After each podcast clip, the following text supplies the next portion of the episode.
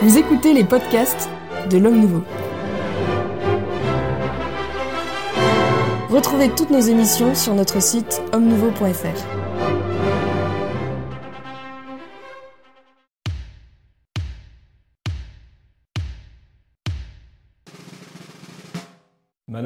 monsieur, bonjour, bienvenue dans ce nouvel épisode du Club des Hommes en Noir qui sera consacré aujourd'hui au scandale des EHPAD.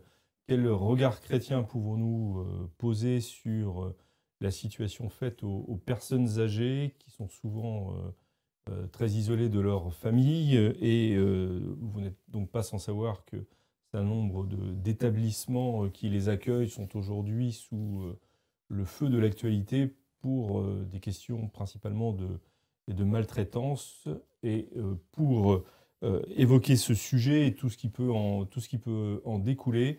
Une fois n'est pas coutume, je commence par euh, la laïque de l'étape, euh, Jeanne Smith.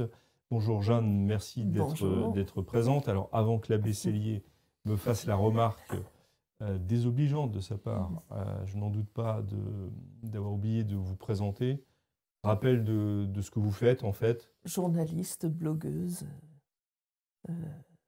voilà très attentive à ce qui se passe, notamment euh, dans, Le blog de Jeanne Smith. Le blog de Jeanne Smith, mais vous êtes très attentive notamment à ce qui se passe dans tout ce qu'on appelle la défense de la vie. C'est, ça a été peut-être la raison de mon entrée en journalisme, si je puis dire. Ah oui, carrément. Carrément, oui.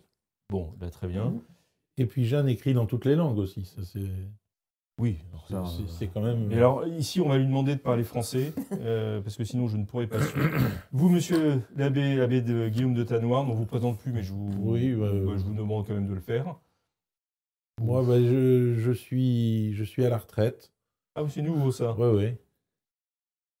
Prêtre à la retraite, prêtre âgé, bientôt en EHPAD ah, Bientôt en EHPAD, oui.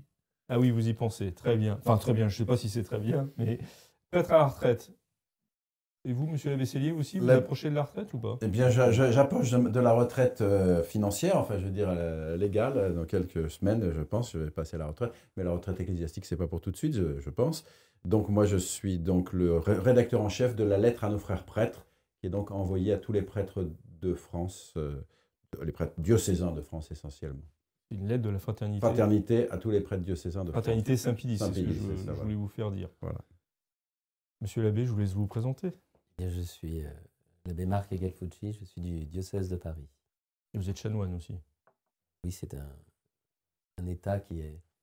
Euh, que j'ai encore. Que vous avez encore, c'est un des, derniers états que vous avez encore. Très bien. Alors, quel, quel, euh, vous, avez, vous suivez tous, tous l'actualité, soit par profession, soit par, soit par intérêt, soit parce que vos, vos fidèles vous questionnent et vous interrogent sur, sur ce qui se passe. Qu'est-ce que ça évoque en vous, ce, scandale euh, autour des EHPAD? Alors moi, je, voudrais témoigner. Je, ne prétends pas connaître des choses que je ne connais pas, je n'ai pas fait d'enquête, etc.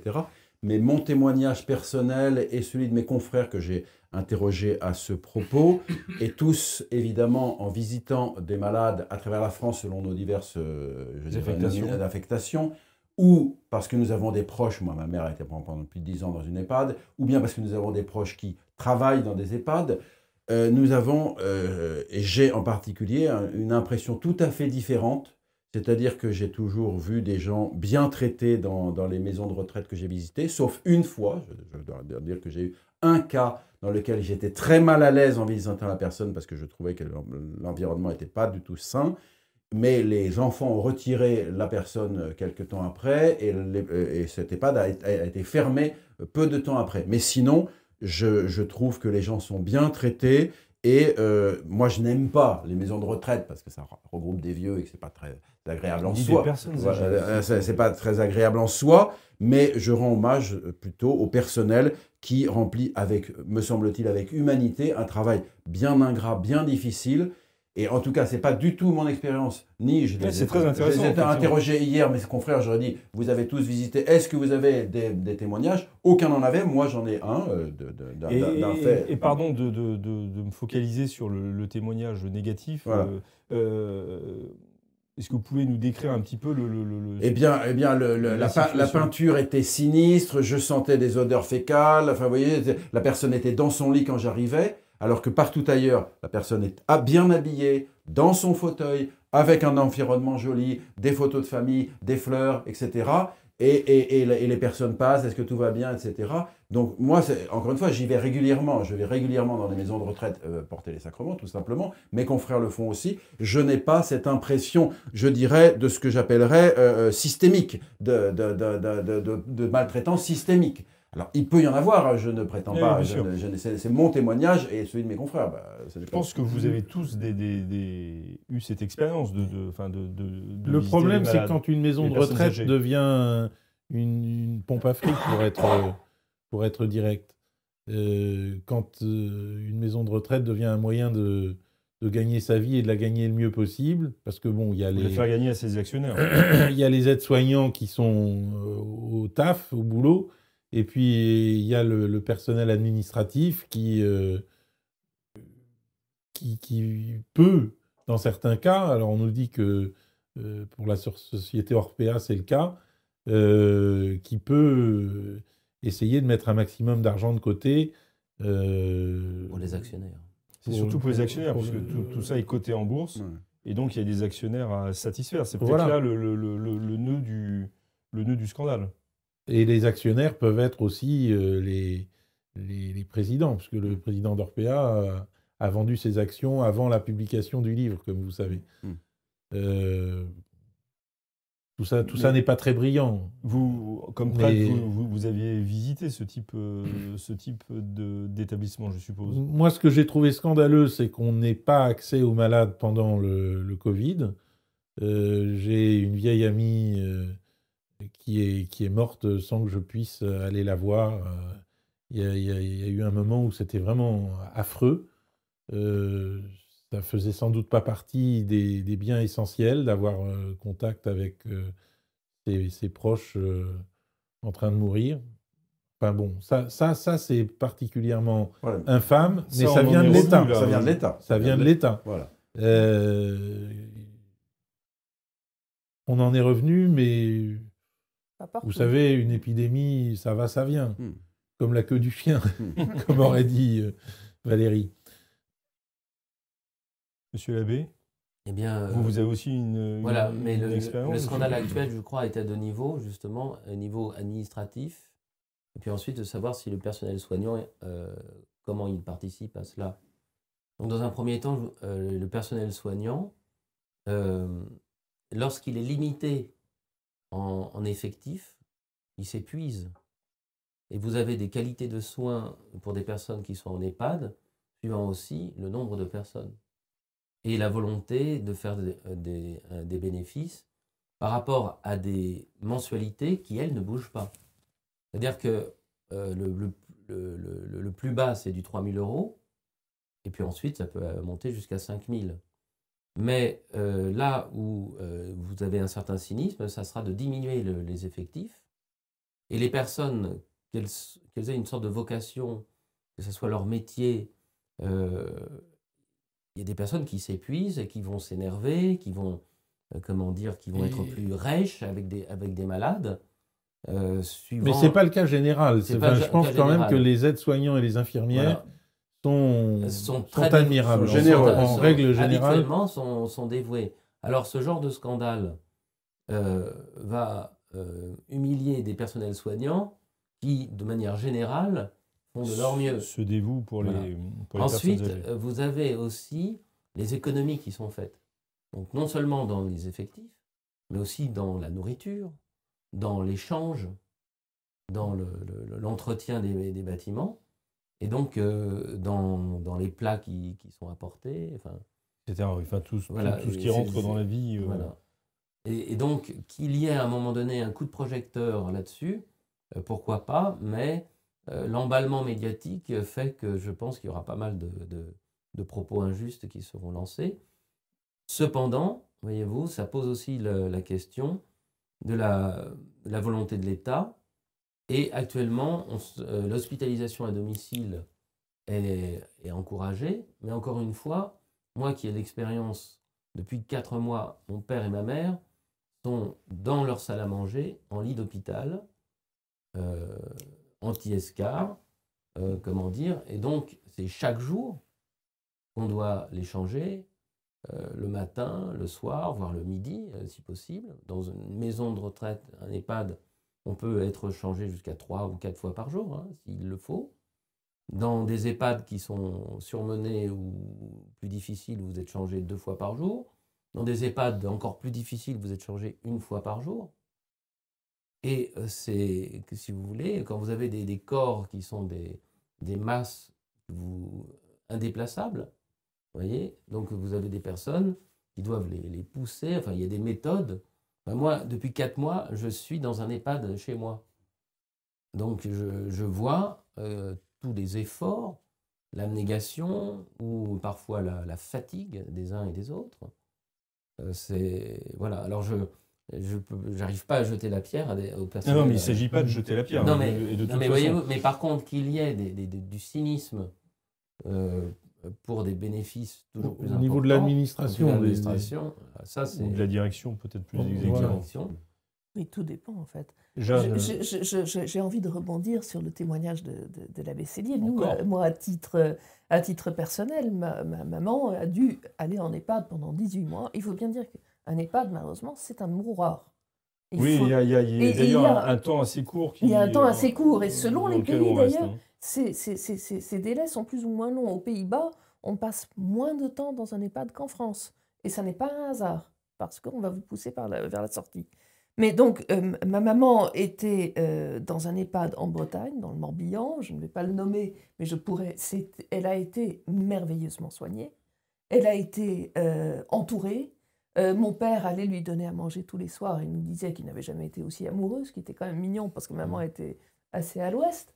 Mais euh, C'est normal en Bretagne. c'est assez normal, mais, c'est, mais ce personnel soignant qui prenait euh, la peine de coiffer très joliment ma mère chaque, fois, que- chaque soir au moment où mon père arrivait, c'était des attentions qui étaient profondément humaines et il y avait un- une abnégation, un dévouement qui était tout à fait manifeste, y compris au moment de la, mère, de la mort de ma maman, où nous étions tous présents et où, euh, où le personnel a été extraordinaire.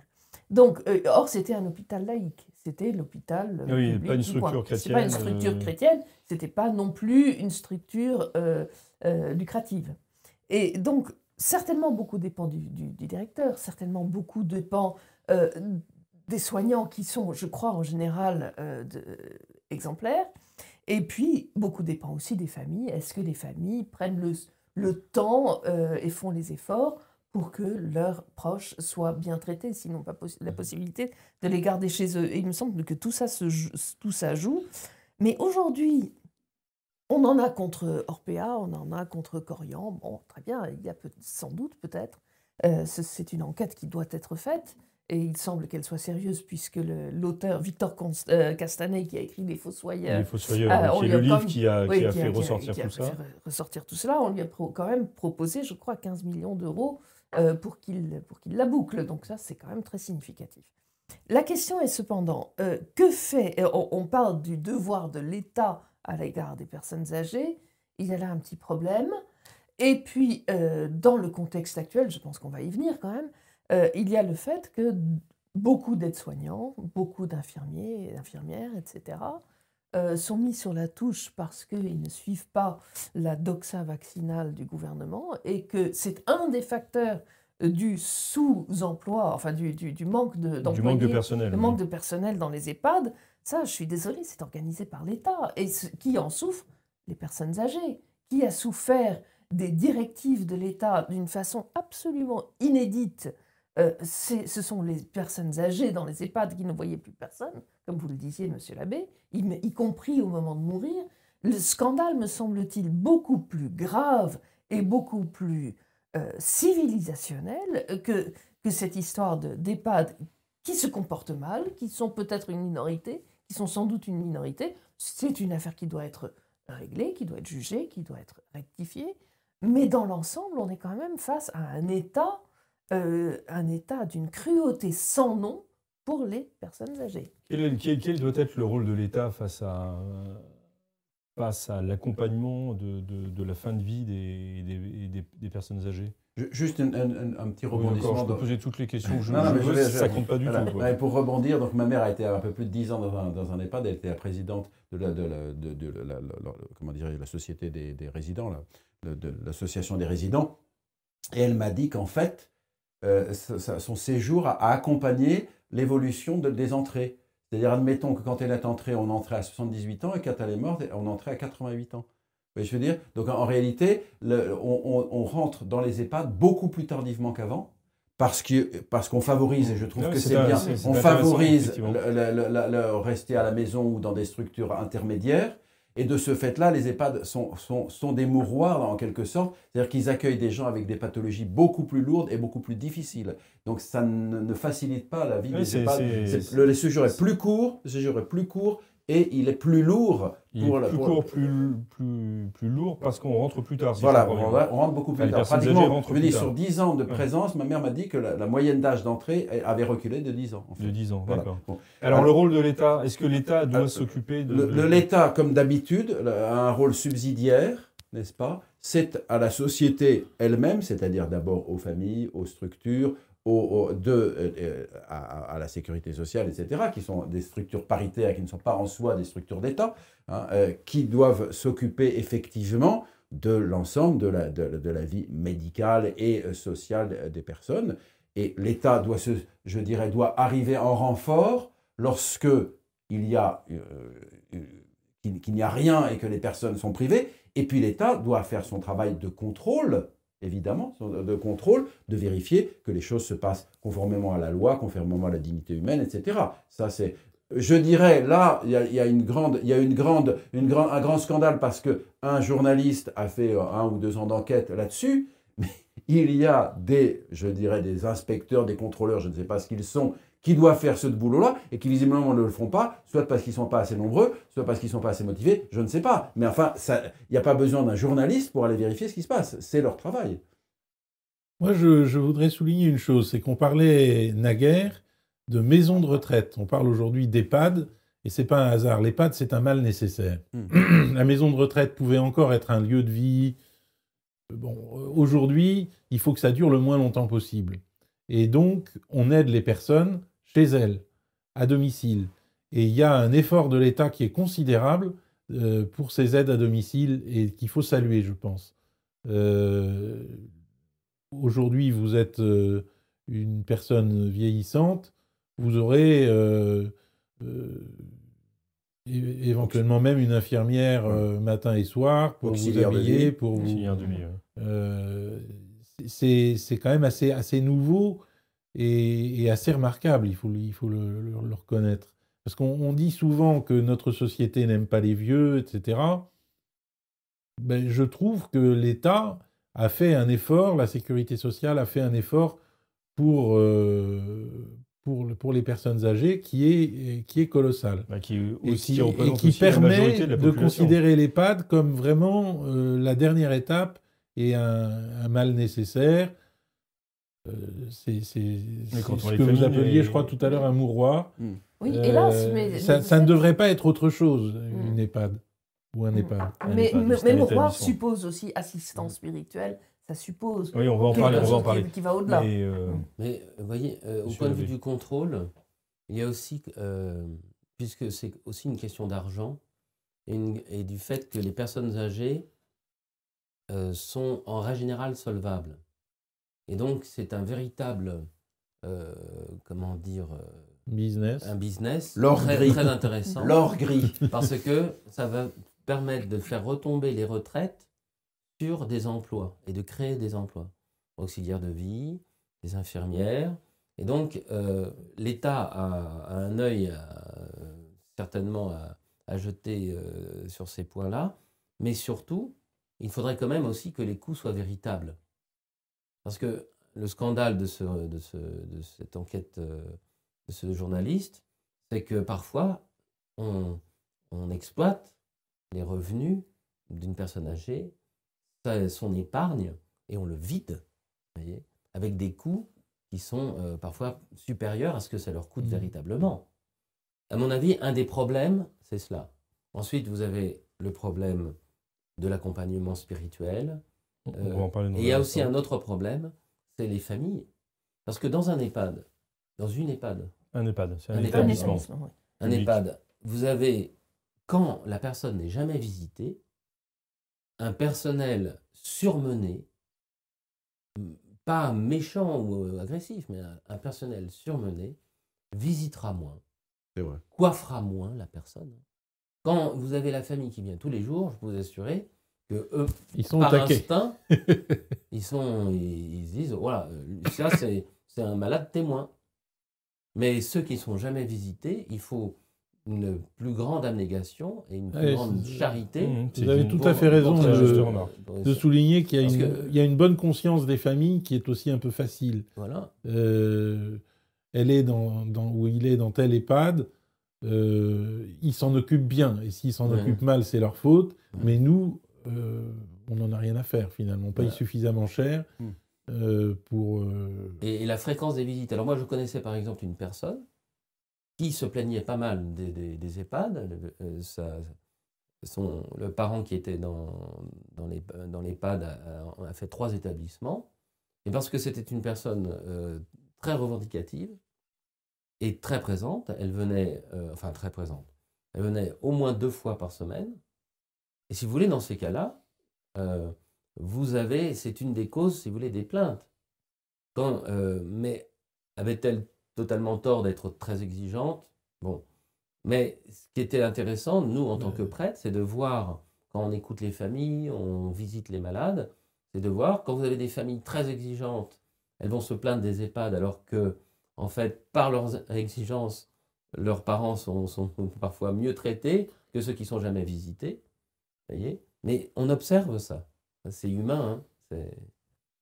Euh, Jeanne, vous évoquiez tout à l'heure le, le- le manque de personnel lié, euh, selon vous, à, euh, aux- au, au fait qu'on a, qu'on a renvoyé. euh, Oui, j'ai l'exemple d'une aide-soignante qui est partie parce qu'elle ne voulait pas se Être faire vaccinée, euh, et elle, a, elle a été appelée par l'EHPAD qui disait on, a, on manque de personnel, on manque de personnel, est-ce que vous ne voulez pas venir contrôler les passes sanitaires Alors je, ne, je vous épargne sa réponse.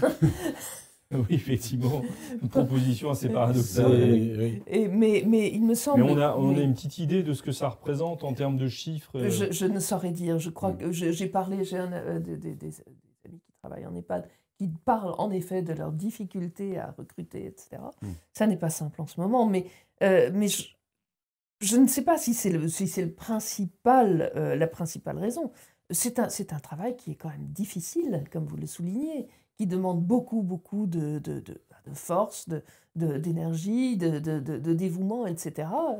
Et, et- et qui est très, très mal payé. Donc je crois que tout ça, ça fait partie des raisons pour lesquelles il, y a Voilà. moins, de, La, la- moins- moins de personnel qu'il n'en faudrait. la question, c'est qu'effectivement, on dit qu'il faudrait plus de personnel, ce qui n'est pas forcément faux, mais euh, les conditions de recrutement ne sont pas. euh, sont pas, sont, sont- voilà, sont pas, à la- voilà, sont pas à la, à la hauteur de ce que ça représente. Euh, Effectivement, c'est, il, faut, il faut toujours sourire. faut- Madame Intel, Madame Intel a Alzheimer, elle répète 50 000 fois la même chose. Euh, au bout de, de deux heures, vous en pouvez plus. C'est une, c'est une réalité objective. Nous, on visite, on est là pendant un quart d'heure, une demi-heure, euh, trois quarts d'heure. Euh, bon, bah, on écoute une fois, deux fois, trois fois la personne répéter la même chose. Mais euh, les, les gens qui, qui- qui- Moi, je, je- je- je vois une personne, par exemple.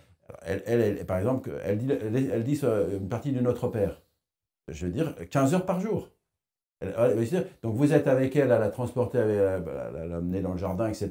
Elle vous récite une partie de Notre Père non-stop, si vous voulez. Alors, moi, je suis C'est un là. exemple hein, pour nous. Non, c'est- bien. professionnel. C'est bien, c'est bien. Bon, bon, quand je suis là, elle, elle répond un petit peu, etc.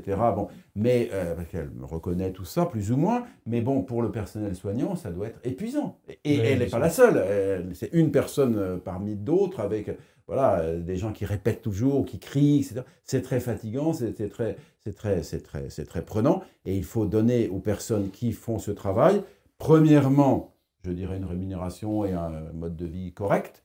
Et puis, s'il n'y a pas à la base de notre société un esprit chrétien au moins implicite, euh, les gens ne feront pas un travail, euh, un travail pourri, c'est tout. Voilà, un travail difficile, c'est tout. Et les vocations religieuses se sont écroulées. Mais c'est par, par exemple une vocation religieuse de s'occuper des personnes âgées. pendant, euh, comment dire, les maisons euh, de- de- d'accueil des personnes âgées, c'était des religieuses. Les, les petites sœurs des pauvres. C'était des religieux. Mais qui existe Donc, toujours. donc le fait de l'écroulement spirituel et, et chrétien d'un pays, après on se plaint qu'il y a un personnel soignant qu'on doit rémunérer, tout ça. Il Mais, mais aussi des avant, vous de aviez, vous de vous des euh, légions de religieuses, de saintes femmes. Euh, vous avez euh, Mère Yvonne Aimée de Malétroit, ou Malestroit. Euh, vous avez des religieuses, à leur mort, on, a on devait trouver cinq infirmières pour faire la même, le même travail que des religieuses. Cinq. Et ça, a été le summum. Religieuse qui est morte, on ne savait pas comment elle faisait. Elle était tout le temps auprès des malades, et c'était impossible de la remplacer. Oui, mais je, je- on a le cas pour les, les- les religieuses enseignantes, par exemple, ce qui est un, un- un problème autre, mais avec des similitudes. C'est que dans- à partir des années 60-70, il y a eu des exigences de l'État ne sont pas de plus en plus euh, Déraisonnables toujours. euh, fortes, Excessive. Mm. Oui. euh, qui fait que ces, ces religieuses avaient une expérience, une compétence peut-être plus acquise que, que reçue par, euh, et validée en tous les cas par des diplômes, et que euh, dans ces établissements, il faut des diplômes pour pouvoir euh, exercer euh, ce qui exercé autrefois au- par... au nom de la laïcité, il est de plus en oui, plus difficile euh, pour l'Église de s'impliquer dans la vie sociale. Hmm. Puisque la, la laïcité aujourd'hui, c'est pas la laïcité d'hier, Hmm. c'est la neutralité de l'Église, euh, La la neutralisation même de l'Église, l'Église euh, dans, la, dans la vie sociale. et dans la vie sociale. On accepterait difficilement de nos jours que des religieuses soient dans un EHPAD, mais en plus, si vous voulez, euh, comme on a desséché les âmes, vous avez plus ces belles, magnifiques vocations. Qui- qui- et puis qui, euh, financièrement, euh, voyez, les écoles hors contrat ou même sous contrat, si vous aviez encore des, les frères des écoles chrétiennes et des religieuses enseignantes, eh bien, ça serait beaucoup moins cher pour les familles. Hmm. Et des familles modestes pourraient mettre leurs enfants dans des écoles privées, euh, même au, au sein de Paris. Hmm. Vous voyez, actuellement, c'est des boîtes à bac. Oui, bien sûr. Alors bien sûr, vous avez quelques établissements qui sont des joyaux de la couronne où vous mettez deux, deux, trois aumôniers parce que euh, c'est une pouponnière. Mais sinon, euh, vous avez des, des écoles privées, euh, comment dire, et- et- c'est- Privé d'aumônier. oui. euh, privées d'aumôniers, et puis Euh, justement, puisqu'on parle de, de- de la place du prêtre, quel est le, le- euh, quelles le- les conditions aujourd'hui de l'accompagnement spirituel de ces, de ces personnes âgées? Alors, je- je- je- ne parlons pas de- du temps du, du- du coronavirus, qui est un temps un peu particulier, mais parlons de, de façon générale. Oui, plus Alors, mon, expérience aussi, hein, euh, excusez-moi, de- mon expérience est lorsque je visite donc des maisons de retraite ou EHPAD et des, euh, et des hôpitaux. Je, je, euh, je trouve qu'on est bien mieux dans les maisons de retraite que dans les hôpitaux. Euh, non pas que les gens ne soient pas compétents ou gentils, etc., mais dans les maisons de retraite, lorsque le prêtre est là en chambre à parler avec quelqu'un, si par hasard euh, une, personne apporte goûter, etc., soit elle se retire tout de suite, soit elle demande pardon, etc. Dans les hôpitaux, ils arrivent, ils font leur boulot, que vous soyez là ou pas là, ils s'en fichent complètement. Peut-être parce qu'ils sont surchargés, etc. Moi, j'ai visité une personne, par exemple, j'étais là à lui donner les derniers sacrements, elle est morte le lendemain. Elle est morte le lendemain. La, la personne est arrivée, euh, voilà votre pas, qu'est-ce que vous voulez pour demain? Comme si j'étais pas là.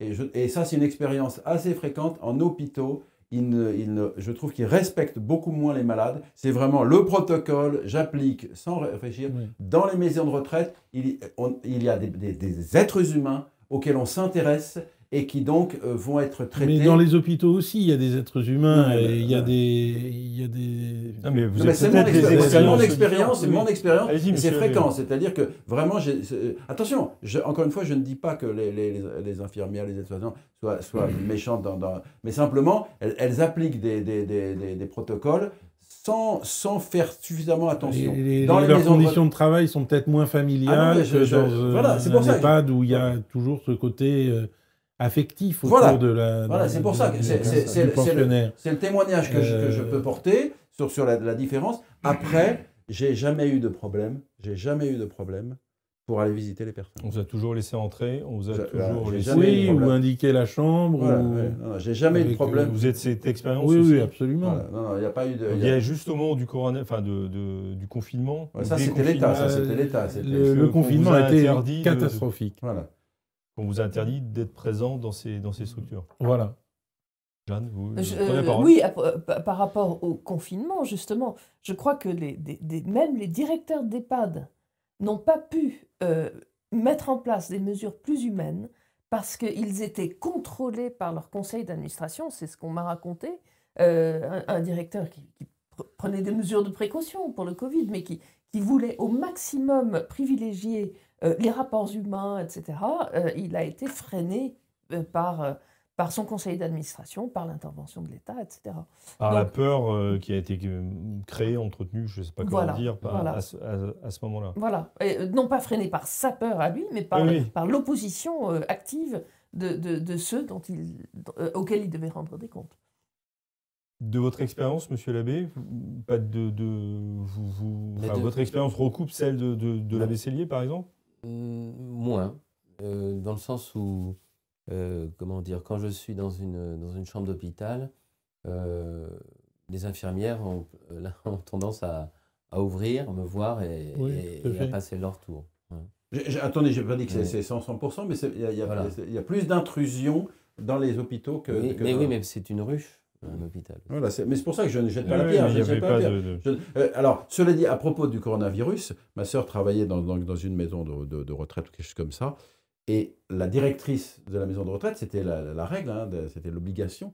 Tous les matins, elle devait remplir un grand questionnaire qu'elle devait envoyer à euh, la sécurité sociale ou je ne sais pas quoi. hein. Euh, et ça commençait, première question, nombre de morts, vous voyez. Pour vous, vous plomber à, à 7h ou à 7h30 du matin, vous, vous faites un La travail journée difficile. commence bien, oui, Voilà, effectivement. combien de morts Et après, tu as tout un tas de questions que vous deviez envoyer tous les jours. Donc, euh, la, la- la- la gestion du corona a été totalement inhumaine, à mon avis. Oui, elle a été d'autant plus inhumaine qu'il y avait interdiction des visites des familles aussi, pendant le, le- au moins pendant le premier confinement. Vous voulez dire Oui, je voulais en fait rebondir, peut-être si vous vous permettez, Philippe. Euh, Euh, quand, quand, quand ma mère a été euh, placée en EHPAD, on n'avait vraiment pas le choix. euh, le, euh, euh, la question nous a quand même été posée. euh, si elle a une infection, donne-t-on des an- antibiotiques? Ah, mais qu'est-ce que vous voulez dire? Oui, si elle a une infection, est-ce que est-ce qu'on la soigne? Parce que ça, on part avec une infection, vous comprenez? Oui, mais ça tombe Et- bien que vous oui. évoquiez ça, c'était mon sujet. C'est Alors, ça c'est ce tombe que je bien. voulais. Et donc, euh, vraiment, il y a euh, ça, je crois que c'est un problème majeur pour le coup. C'est euh, une incertitude sur ce qu'on doit faire, ce, ce qu'on ne doit pas faire face à une personne qui est, qui est fragile, etc.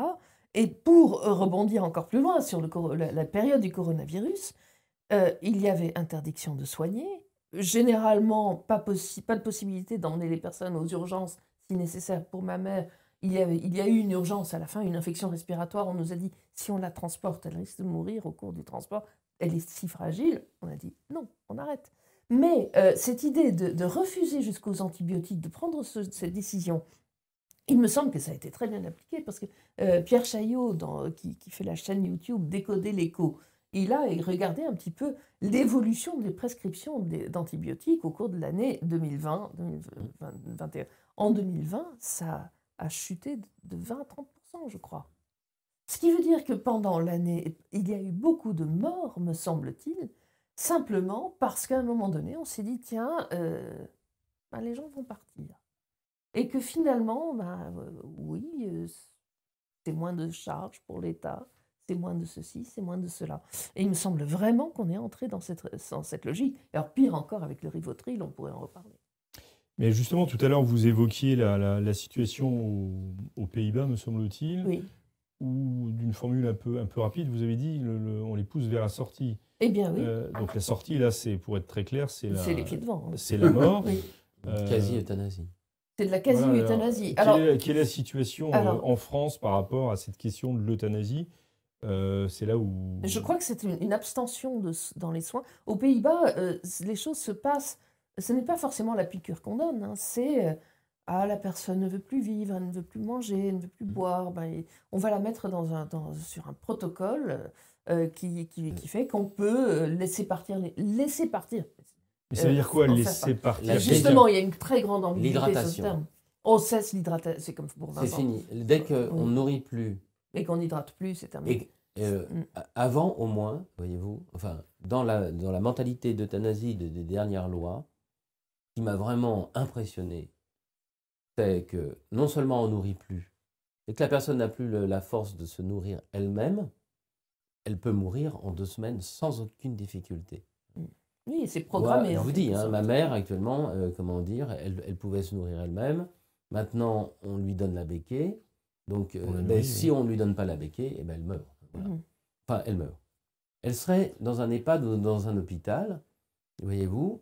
Oui, mais c'est pas on ça la loi constate la- l'absence- Leonetti. Oui, oui, non, Si, on si. constate l'absence de, de nourriture euh, Ça peut l'être. et Oui. l'hydratation. C'est-à-dire que avant, si vous voulez, au moins, lorsque la personne ne pouvait plus manger d'elle-même, on constatait, si vous voulez, qu'elle allait mourir, elle était épuisée, d'accord. Mais au moins, on lui mettait une, une transfusion et on l'hydratait jusqu'à la fin. Ça ne va pas vous sauver d'être hydraté, mais ça va vous permettre de mourir plus paisiblement. Avec moins de Moi, souffrance, j'ai en tout vu- cas. Il n'est pas, toujours- il est pas toujours évident que l'hydratation soit un bien pour vrai, le, pour le les malade reins. en, en Pour les termes- reins. au terme de vie. Oui, mais Euh, voilà. le moment fait de ne Oui. pas hydrater, en tout cas, conserve le corps après. Je, je suis désolé de, Oui, rentrer mais- dans ces détails. oui, mais, mais Alors, que faut-il faire? Oui, mais c'est au cas par cas. C'est toujours au- au... cas par cas et Oui. c'est- toujours le moindre mal qu'il faut viser parce Voilà, que mais le- on est en face de la mort. donc, oui, euh, mais, mais là, si vous voulez, il y a des personnes, on prend beaucoup plus. Alors, c'est vrai, parfois, les reins ne fonctionnent plus, l'hydrater, c'est c'est la tuer presque. hein. Mhm. Mais, euh, si vous voulez, là, on exagère. Il y a plusieurs personnes, et moi, j'ai eu l'expérience en hôpital. On lui a mis de la morphine, on l'a plus hydraté, en trois jours, c'est fini. Vous voyez? Et, euh, comment dire, ça, ce sont des, des euthanasies cachées. hein. Oui, parce que ça n'est pas qualifié d'euthanasie, Ah bah non. du tout. La personne Mais c'est un meurt. cas Oui, euthanasie. ah, ah, et alors meurt que, déshydraté. effectivement, En, en fin de vie, il y a un moment où on, on enlève la perf. La langue, la langue, la langue était, était, c'était de la Oui. pierre, hein, la langue. Hmm. Elle avait les, les- les lèvres, euh, euh, comment dire, de, sèches et la, et la langue était sèche. Il était dur. Mais que faire dans Mais ces cas-là c'est toujours la- très difficile. Oui, Il faut euh, non, mais avant, on reconnaître mourait- au personnel 10 jours. médical qu'il ne pratique pas en- l'euthanasie habituellement et que la loi Leonetti est quand même actuellement euh, un- une manière de, de- de- de s'éviter les euthanasies volontaires Mhm. et euh, Oui, en même temps de, il y a quand même un peu d'excès. Je ne suis absolument pas d'accord. je- Monsieur l'abbé, la loi Leonetti, et, et vraiment, je l'ai écrit depuis le début, et même les évêques de France. Même avant qu'elle n'existe. Non, même les évêques de France avaient sorti un document qui n'était pas trop pas mal à l'époque. Euh, je crois que c'était en 2005. La, première, la loi Leonetti 1, puis, à plus forte raison, la loi Leonetti 2, ont permis que euh, une personne qui le souhaite, ou par maintenant par décision collégiale des médecins, ou euh, par le- les proches, on mette sur un chemin de mort des personnes Mhm. qui ne sont pas du tout euh, mourantes. Alors que l'on cesse d'alimenter ou que l'on cesse d'hydrater même à l'extrême fin une personne qui est mourante, c'est au cas par cas et c'est normal. On ne va pas hydrater quelqu'un à qui l'hydratation va, va- va Ouais. provoquer plus de Acharnement souffrance. thérapeutique, on est d'accord. Voilà. Mais en revanche, la loi Leonetti, très clairement, autorise de mettre les gens, de pousser les gens vers une mort certaine à brève échéance, euh, par choix. Et- et- et- et c'est absolument la Par loi. choix de, par choix de qui? Par choix, soit du malade lui-même, qui dit je veux arrêter, je vais cesser de ma- de m'alimenter et de m'hydrater. Vous ne pouvez pas l'empêcher. Ça, euh, à ce moment-là, vous êtes, et cette personne va réclamer, aux Pays-Bas ça se passe comme ça, va avoir un, un accompagnement Mhm. pour moins souffrir, donc morphine, machin, etc., ne pas sentir euh, la, toute la souffrance qu'entraîne euh, son, qui entraîne la mort qu'entraîne, non, qu'entraîne de- la mort par déshydratation. Oui. Vincent Lambert n'a pas eu cet accompagnement. Il a été mis à mort par déshydratation, mais on ne lui a pas fait le moindre, on ne lui a pas administré de calmant. Mais le principe, c'est bien de, de- de- de choisir le moment de la mort et de l'accompagner médicalement. Euh, alors, soit parce que la personne le demande, parce qu'elle est handicapée, parce qu'elle en a marre, etc. Ça dépend des pays, mais enfin, en Oui, France, ça dépend des situations. et, et- mais on n'a pas du tout besoin d'être en maladie terminale pour avoir, bénéficier de cela. Soit ce sont les médecins qui le décident, comme ce fut le cas pour Vincent Lambert, soit ce sont les proches qui, dans un conseil de famille, disent bon, bah, on va tout retirer. hein. Mm. Et, et- et- et là, on est dans une euthanasie déguisée, mais une euthanasie réelle. Elle est simplement lente. Et on est infrapaïen parce que les, les vieux Romains, le droit romain, détestait tout ce qui pouvait aller au votum mortis. De tout ce qui était dans, dans les héritages, les successions. Oui, mais ça dépend dans quel état on est. euh, Oui, oui, mais on Il y a peut- aussi oui, un mais moment où le fait d'arrêter de, de lutter pour vivre, C'est vrai. euh, mais il y a des personnes qui c'est ne sont pas l'acceptation de la mort. Oui, mais il y a des personnes qui et c'est quelque pas. chose de très spirituel. Voilà, Mais il y a, il y a- des personnes. Oui, mais il y a des personnes qui ne sont pas en état de comment dire, euh, qui pourraient continuer à vivre. Euh, il y a des personnes qui ne sont pas en acharnement thérapeutique, et c'est la comment dire, c'est la responsabilité des bien portants de soutenir Mm. la, la spiritualité. De En tout cas, il y a un livre formidable là-dessus. Mhm. C'est Anéantir de Michel Houellebecq, Oui. euh, qui est un livre Donc, qui son porte dernier- sur, sur beaucoup de choses. C'est son dernier roman euh, chez Flammarion. Euh, ça porte sur beaucoup de choses, mais ça porte sur la valeur de la vie Et sur le fait que même une vie amoindrie est une vie euh, qui, peut, qui peut rayonner Mhm. et où on peut trouver un, un- un- un véritable épanouissement. Je ne veux pas divulgacher, comme disent nos amis cana- canadiens, donc je ne vais pas vous raconter l'histoire du, du roman. C'est mieux que spoiler. Très certainement aussi, oui. Euh, Mais, mais je, je crois que euh, même Jeanne, par exemple, qui est euh, engagée dans ce combat pour la vie, euh, vous, vous, vous trouverez dans ce roman euh, Une invitation, Jeanne. des, non, non, des, des, des, des- des vérités profondes.